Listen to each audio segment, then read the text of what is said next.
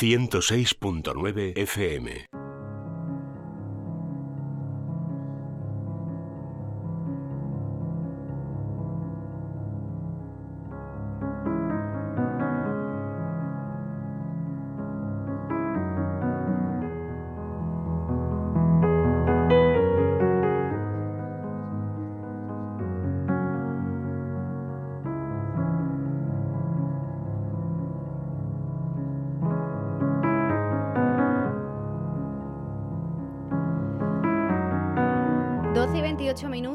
Continuamos en directo en Es la Mañana de Sevilla. Empezamos ya con el espacio de Vivir en Positivo, la sección que dedicamos cada miércoles, cada semana, a hablar de psicología en la radio, a divulgar la psicología y para ello pues contamos siempre con la inestimable colaboración de Paloma Carrasco. Hola Paloma, ¿qué tal? Buenas tardes. Buenas tardes Laura, buenas tardes a todos.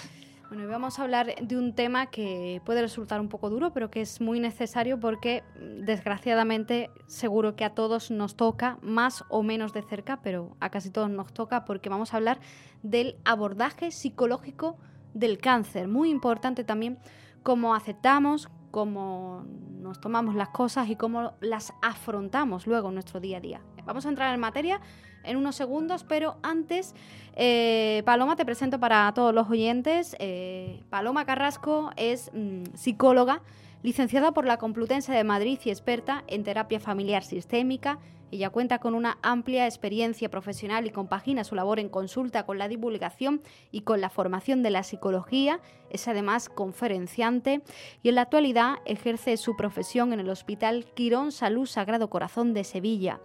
Además ofrece consultas online. Para pedir consulta con ella, ¿qué se puede hacer? Pues bien, eh, pedir cita a través del teléfono del hospital, el 954 93 76 76 954 93 76 76 o bien contactar con ella directamente a través de su página web. Ahí van a encontrar ustedes un correo electrónico que es contacto palomacarrasco.com. Es muy fácil el correo electrónico, contacto arroba palomacarrasco.com y reitero que también ofrece consultas online. Paloma, pues si te parece entramos ya en materia, hay mucho que, tratar, que abordar. Vamos a hablar de, cómo se, debe afrontar eh, el cáncer desde un punto de vista psicológico a colación de que ayer, el 19 de octubre, se celebraba pues, ese Día Internacional contra el cáncer de mama. No sé, yo me pregunto si es cuánto de importante es eh, este abordaje psicológico en el tratamiento de la enfermedad. Bueno, lo primero que hay que decir es que, por supuesto, no todo paciente que tiene, no todo enfermo que tiene un cáncer, ¿no? Todo paciente de cáncer em, acude o incluso ya necesita ir al psicólogo, ¿no? Eh, de hecho, muchos no lo hacen. Lo que sí sería importante es que todos pudieran hacerlo. ¿no? Yo creo que eh, el abordaje psicológico es necesario, lo que pasa es que hay personas eh, bueno, que por, naturaleza, por su personalidad, pues por cómo son, pues probablemente pueden eh, hacer un, buen enfrentamiento y afrontamiento de la enfermedad. Eh, tienen una buena red de apoyo, son buenos gestores de, emociones, ¿no? tienen un, nivel de inteligencia emocional elevado, tienen una autoestima sana, son personas especialmente flexibles ante el cambio que se le que le avecina, porque muchas veces de, las cosas que, a las que se enfrenta una enferma de cáncer es esa especie de parón que haces en tu vida, ¿no? Y te enfrentas durante un tiempo, ¿no? Ese tiempo de, de, pues, de la quimioterapia, de tratamiento, eh, a una vida un poco nueva, ¿no? Con mucha mm. novedad. Entonces, bueno, si eres una persona inflexible, una persona muy rígida, una persona que no sabe eh, delegar, que, que, que tiende a, a, querer llevarlo todo hacia adelante, todo ella sola, ¿no? Muy, muy autodidacta, pues claro, son personas que luego van a sufrir. Entonces, lo primero, lo digo porque no, no parezca que, que, siempre hay que ir al psicólogo, ¿no?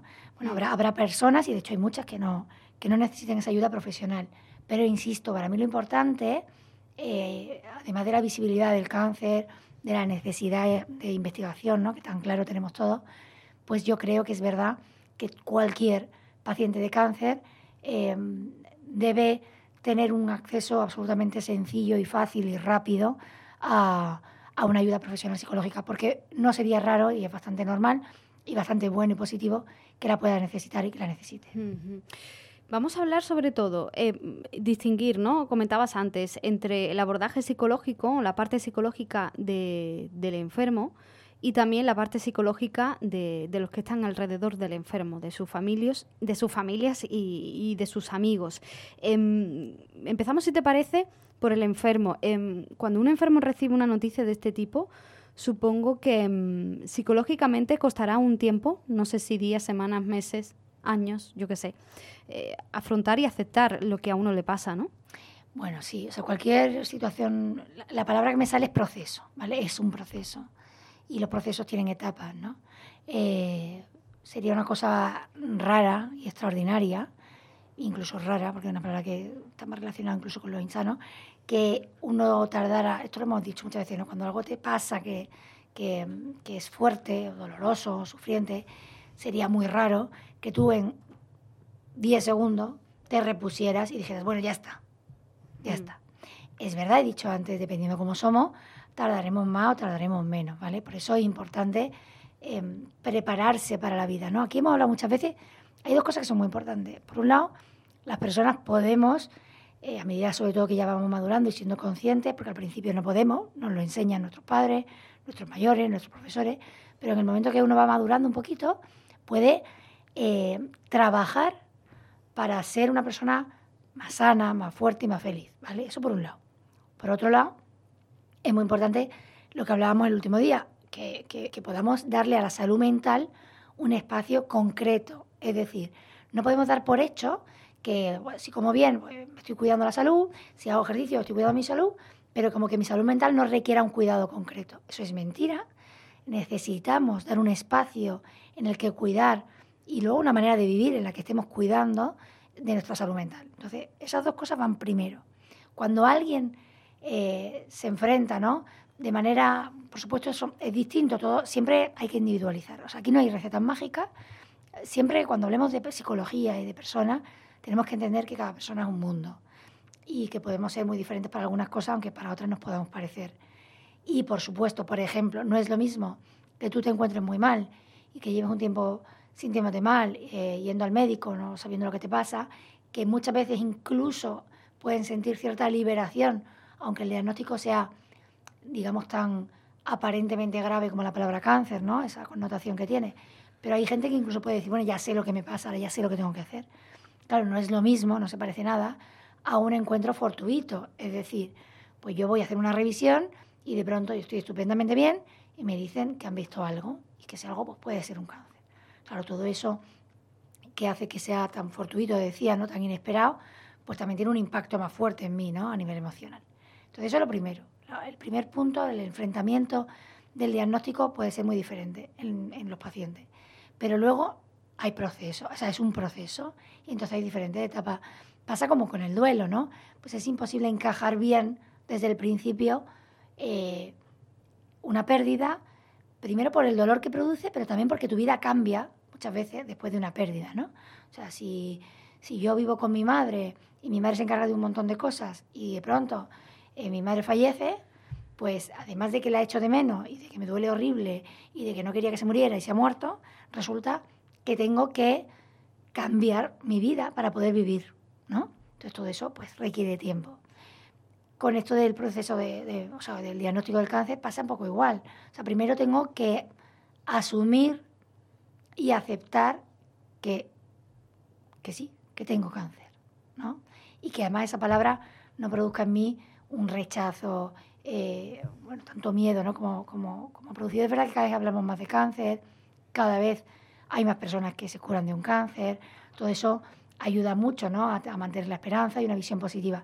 Pero bueno, no deja de ser una palabra que, que, a muchas personas le da mucho miedo. ¿no? Hay personas que incluso se inventan otra palabra para no, poder, para no tener que decir cáncer.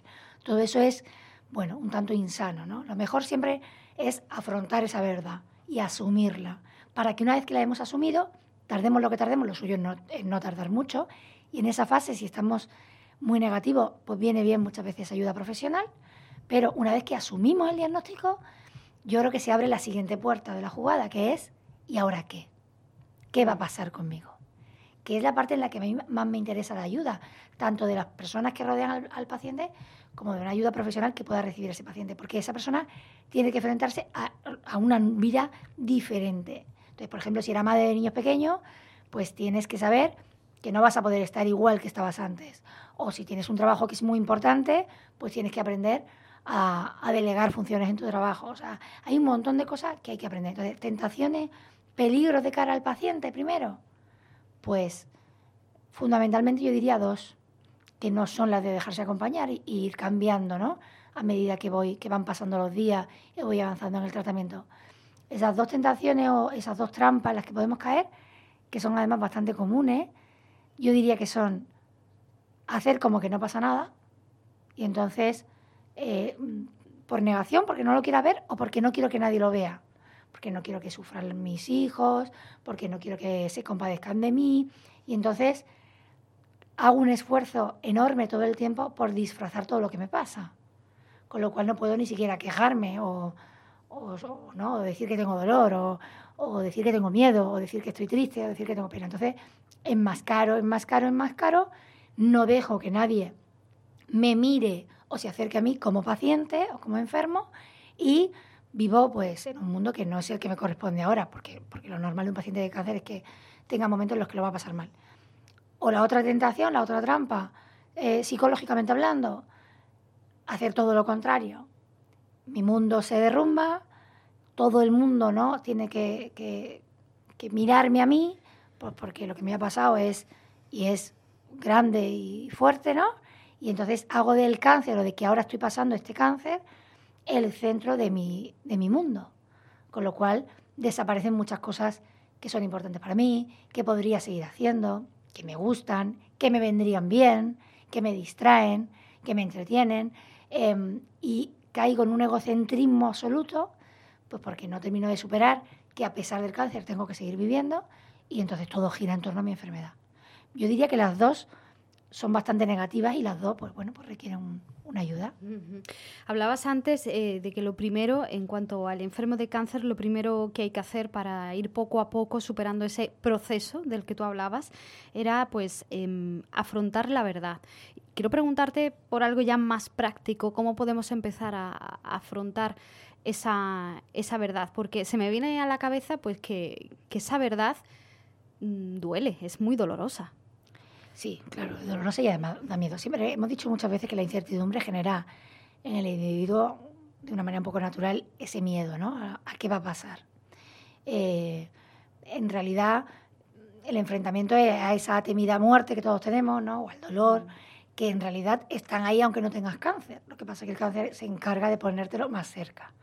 Entonces, mm, es normal que, te dé miedo, que estés un poco incluso bloqueado, pero avanzar es, pues avanzar la verdad lo que requiere es mm, hablar, hablar y hablar.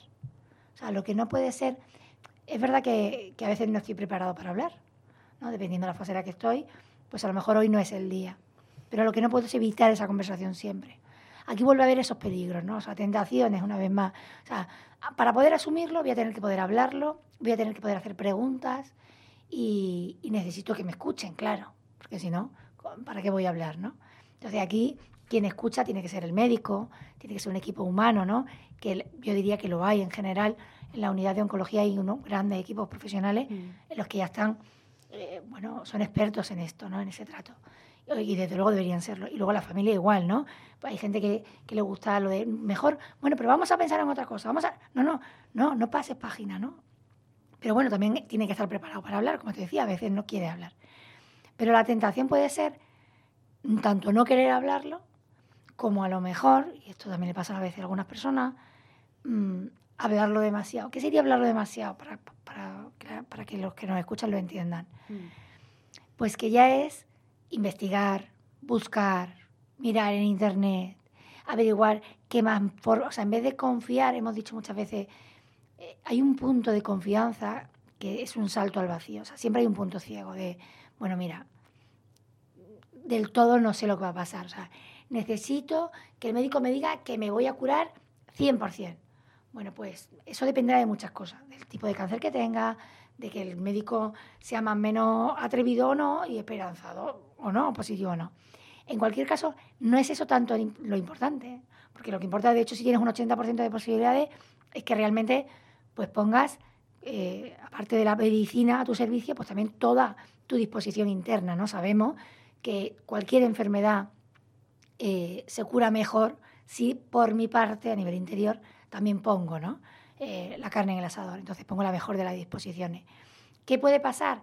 Que ahora yo coja y diga, no me gusta este médico, me voy a otro. Ya llego al médico y empiezo y, y, saco libretas, saco papeles, saco apuntes, me vuelvo experta. Eso, eso genera un sin vivir y una desconfianza enorme. Entonces uno tiene que encontrar, digamos, su sitio, su equipo, donde le van a tratar y decir, bueno, pues a nivel médico voy a hacer lo que me diga. Hmm. Con el tema, por ejemplo, de la comida, que hay mucha desinformación, hay que tener mucho cuidado. Se han ido colando en los últimos años pues, mucha información que no está del todo contrastada sobre si como esto va a ser mejor y si no como aquello, ¿no? Bueno, hay cosas que ya sabemos, eh, que están demostradas, yo prefiero no, no, hablarla aquí, pero bueno, el tema del azúcar, o sea, mm. pero es tu médico, es como que, que alguien tenga la última palabra y yo pueda hacerle caso. Y confiar, porque confiar es descansar. Y decir, bueno, pues lo que diga esta persona es lo que yo voy a hacer, ¿vale? Y entonces yo de pronto dejo de querer todo el tiempo, y sí, y sí, sí, claro, pero y sí, y sí, y sí, porque entonces puedo entrar en una hipocondría, puedo entrar en una aprensión, en un miedo tan horrible, pues que no me deje vivir. Porque es verdad que las interrogantes existen, pero tenemos que poder vivir con ellas, ¿no? Entonces las dos, tanto el no querer hablar, el que me cuenten lo menos posible, no me atrevo a preguntar cosas, como absolutamente pasarse uno el día buscando, investigando y preguntando, me parece que las dos pueden generar muchísima ansiedad, mucho miedo y mucha angustia. Hablas, por tanto, de la necesidad de que se hable, que se le dé cierta naturalidad al problema dentro del ámbito familiar, de amistad, en fin, del ámbito cercano que tengamos cada uno de nosotros. Y ahora, si te parece, eh, damos el salto, ¿no? Hablando de esto de que hay que conversar, que hay que exteriorizar las cosas. Em, cómo se debe o cómo se puede afrontar de una forma bueno pues eh, razonable, una forma positiva, ¿no? que nos ayude desde el punto de vista de, del familiar, del amigo, del allegado, de una persona con cáncer. Lo primero es dejarle claro a la persona que estamos para lo que quiera. Es decir, que porque si yo quiero imponerle al paciente, a mi amigo porque está enfermo, mi manera de pensar respecto a lo que le está pasando, pues va a llegar un momento en el que se sienta incómodo y dirá, bueno, si no me entiendes, no me comprendes, no me dejas hablar, pues yo no hablo contigo. Entonces, lo primero es esa, esa fidelidad a la hora de estar, o sea, lo que necesites, cuando lo necesites. Si a las 3 de la mañana te despiertas y tienes una pesadilla y necesitas hablar y no tienes a nadie, llámame, o sea, voy a estar, ¿vale? O sea, lo primero es que el acompañamiento tiene que ser no solo real, sino un para siempre. Yo creo que, que que es precioso y no es fácil, ¿eh? O sea, no, mm. cuando al final nos pasan cosas, pues en los para siempre, pues no contamos con tantas personas, pero tiene que haber un mínimo de personas, eso es lo primero. Y luego, el saber estar, incluso cuando lo que me está expresando esa persona, pues es realmente negativo, ¿no? O sea, si yo, por ejemplo, en un momento determinado de mi, de mi enfermedad, me desespero, pues porque, pues porque lo estoy pasando muy mal, a nivel incluso de dolor, o porque no le veo la salida, y no puedo expresar en alto que es que hoy tengo ganas de morirme, pues no lo voy a expresar, me lo voy a quedar y se va a originar un, daño mayor. Entonces, mm, cuando yo le demuestro a esa persona que estoy acompañando que no me voy a asustar con nada y que le voy a dejar expresarse, o sea, no voy a, eh, se dice confrontar las emociones, eso no se puede hacer, o sea, me siento fatal, bueno, pues no te puedes sentir así, pues tal, no, déjale que se sienta como le dé la gana. O sea, un espacio de libertad absoluta a la hora de expresar lo que te pasa, aunque lo que le pase sea una cosa realmente muy mala, ¿no? Entonces, porque muchas veces incluso cuando nos expresamos y nos sentimos acompañados, ay, ya me siento mejor, ya he podido decirte esto. Y en el fondo pasan cinco minutos y digo que estoy mejor, que ya lo de que me quería morir se me ha pasado, que no, que quiero luchar, que quiero estar bien, que además creo que sí, que me voy a poner bien. Pero lo he podido decir, ¿no? Esto de los fantasmas que alguna vez he dicho, o sea, cuando las cosas que, no, que pensamos no podemos expresarlas, se pueden convertir en fantasmas dentro de nosotros y, molestarnos mucho, sobre todo en las horas que estamos solos, ¿no? Entonces, demostrarte que voy a estar siempre, que voy a estar, como decía, para lo que quieras. O sea, si lo que quieres es simplemente que te escuche, que no te juzgue, que, que no te haga sentir bien y mal respecto a lo que sientes, pues aquí estoy. Y luego, por supuesto, el, el saber estar que he dicho antes de, mm, pues de que a veces no hace falta decir nada. A veces la otra persona no está esperando un consejo, simplemente está esperando lo que he dicho, ser escuchado, ¿no? Luego lo ideal es que podamos ser más positivos. O sea, eh, no pasa nada si alguien que llora, yo lloro, porque a veces la empatía hace que yo no pueda evitar entristecerme. Pero desde luego lo que no veis es agobiarte más todavía. ¿no? Y entonces hay que saber decir, bueno, pues buscaremos la solución, pues preguntaremos. Pero claro, si yo siempre te digo ante lo que te pasa, no pasa nada, no pasa nada. Eso no es verdad, sí pasa, me está pasando, ¿no? Entonces, bueno, encontrar las palabras oportunas, pues bueno, hay que tener cierta habilidad y quizá no todo el mundo sabe. Por eso, por eso el abordaje psicológico, o sea, por eso yo creo que hay un error en el paciente de, cáncer, que es que creer que no va a ir al psicólogo a no ser que esté muy mal. Bueno, es que a veces esa manera de hablar, pues por circunstancias, porque en tu familia les cueste más, porque en general les cueste ser más extrovertido, pues si no estás encontrando ese apoyo absoluto, incondicional, más neutral en alguien de tu entorno, pues búscalo en un profesional. Porque para eso estamos, además. ¿no? Porque no todas las personas tienen esas habilidades comunicativas de las que, de las que hablas, ¿no? Para, bueno, pues para eh, saber escuchar. Eh, hay muchas personas que no saben escuchar. Hay muchas personas que no saben escuchar y hay muchas personas que no están capacitadas para no opinar cuando se les está hablando, para no sufrir más que la persona que lo tienes delante. Claro, si yo te voy a contar una cosa y sé que lo vas a pasar peor que yo, ¿qué hago? Pues no te lo cuento. Entonces, es verdad que el que no sabe puede aprender, quiero decir, todos mm. podemos ir capacitándonos. Mm, es importante hacer cursos de, de, o sea, no, no cuando hay un cáncer, sino en general, te quiero decir, y hoy día en los colegios pues también se, se, se emplean horas, ¿no? En que los, los alumnos aprendan a comunicarse, aprendan a escuchar, aprendan a ser empáticos. O sea, son, son habilidades que deberíamos todos aprender. Pero es verdad que hay personas que no las tienen.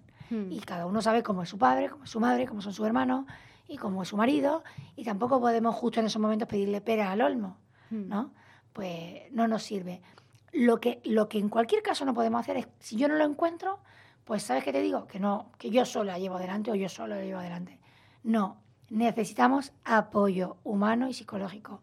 Y si las personas que conocemos y que tenemos más de cerca no son capaces o no, o, experimentamos que no nos sirven, o sea, que aunque lo intentan no nos ayudan, pues tenemos que buscar esa ayuda. Pero en cualquier caso hay que buscar ayuda. ¿Vale? O sea, lo que no, lo que sería malo en sí mismo y negativo es creer que uno solo puede. Las personas, de hecho, en los momentos de sufrimiento es cuando más necesitamos ese apoyo, ¿no? Ese, pues esa, esa red de apoyo, ¿no? De, en la que apoyarnos y descansar cuando nos sentimos mal. ¿Qué le dirías a una persona que, que te dice que no sabe cómo animar o cómo subirle el ánimo a un allegado que tiene cáncer? Bueno, lo primero es que hay que tener muchísima paciencia. En cualquier proceso doloroso de otro, nos tenemos que acordar que el otro lo vive de una manera diferente a como yo lo viviría. Eh, también hay que acordarse que a la hora de la verdad nunca sabemos cómo vamos a reaccionar. Eh, hay personas que aparentemente eh, pueden ser más fuertes que otras, más positivas que otras, pero luego cuando te llega ese momento, pues bueno, solo sabemos, solo, ¿no? solo Dios sabe cómo vas a reaccionar. Entonces, lo primero es la paciencia de saber esperar el momento oportuno. Y luego, em, bueno, pues por ejemplo, hablar, sin miedo de profesional. ¿no?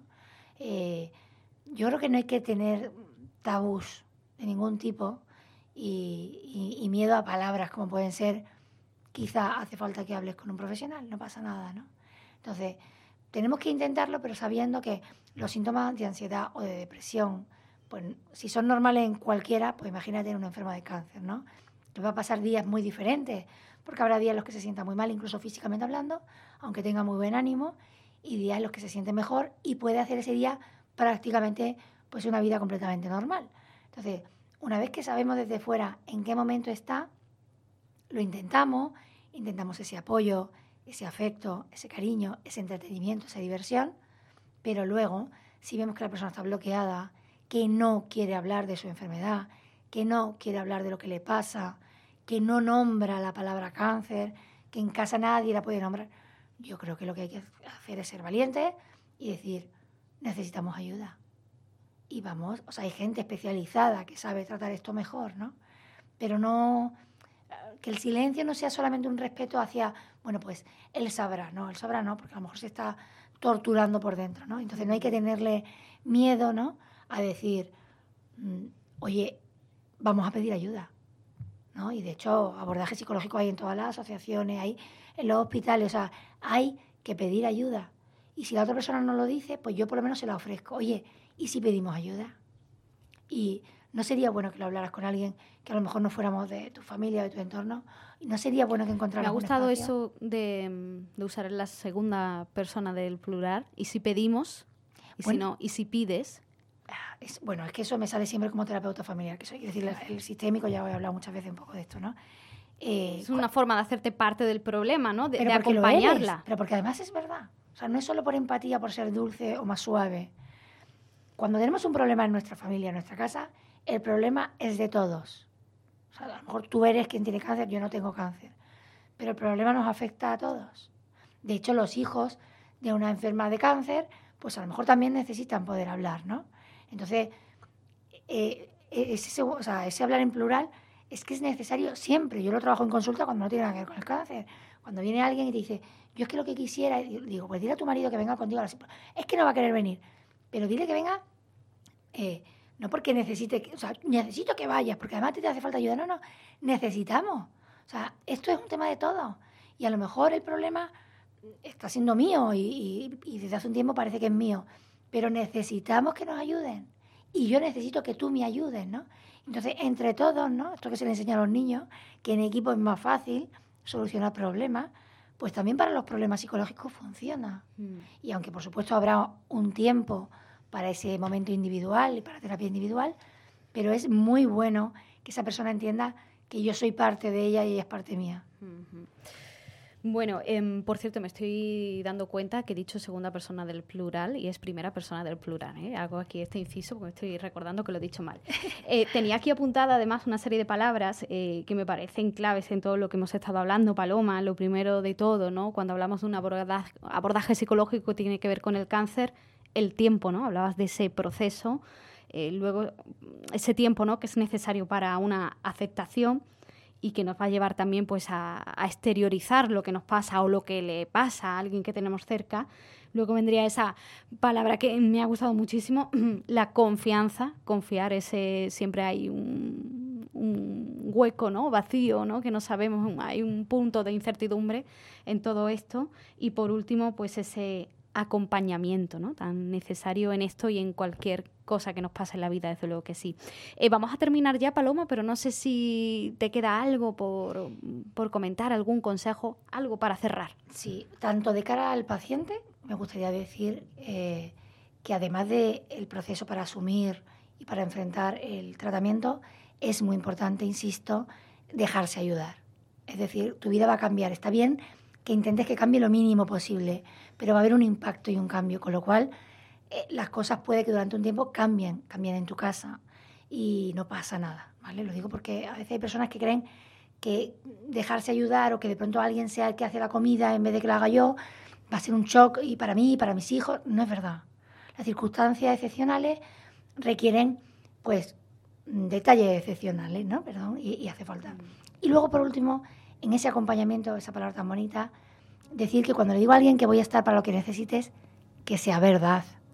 Porque a veces estamos solo pero para hablar, para dedicar un rato, ¿no? Pero, y si lo que te pide es que, o estás viendo que, pues eso, que hace falta que mañana te llevo, mm, yo qué sé, una olla de lentejas para que la comida haya solucionado, o si necesitas que te vaya a comprar unos zapatos porque tu hijo hoy te encuentras mal y se le han roto los zapatos para mañana va al cole, ¿no? O sea, que, que ese acompañamiento sea una verdad, sea de verdad y sea práctico. ¿vale? O sea, que, preguntemos muchas veces, ¿necesitas algo? ¿Y qué puedo hacer por ti? ¿no? Para que haya una dimensión práctica en la ayuda y no solo un acompañamiento eh, psicológico en forma de conversación. O sea, ayuda real para que mi vida sea más sencilla en estos tiempos que van a ser más difíciles. Bueno, pues si te parece, compañera, lo dejamos aquí. Muchísimas gracias, como siempre. Gracias a vosotros. Eh, aprovecho estos últimos minutos para recordar que si necesitan ustedes ayuda, pues ya saben que pueden acudir a Paloma Carrasco, lo pueden hacer bien pidiendo cita a través del Hospital Quirón Salud Sagrado Corazón de Sevilla. Hay un número de teléfono, el del hospital 954 93 76 76 954 93 76 76 o bien pueden pedir consulta con Paloma eh, directamente a través de la página web de Paloma, es www.palomacarrasco.com. Ahí van a encontrar un formulario de contacto, un email que es contacto y les recuerdo como siempre que también ella ofrece sesiones online, consultas online, por si nos están escuchando desde cualquier parte del mundo. Así terminamos hoy este espacio de vivir en positivo. Ahora, en unos minutos, llega la información de España y del mundo y a la vuelta continuamos aquí en Es Radio Sevilla en la 106.9.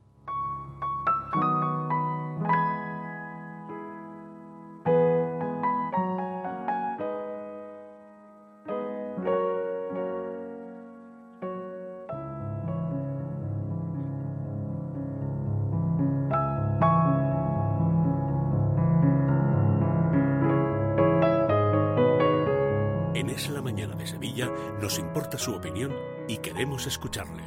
Déjenos un mensaje escrito o nota de voz en el número de WhatsApp 680 71 33 64.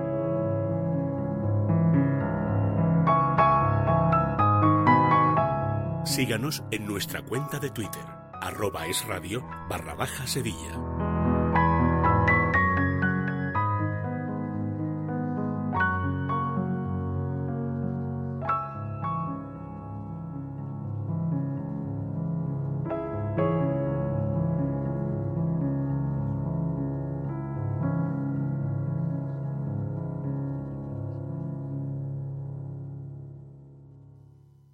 Los profesionales eligen Bricomart porque garantizamos siempre los precios más bajos durante todo el año y en todos los productos, sin descuentos puntuales. Por algo somos la referencia de precio del mercado, el auténtico almacén de la construcción y la reforma pensado para profesionales. Bricomart.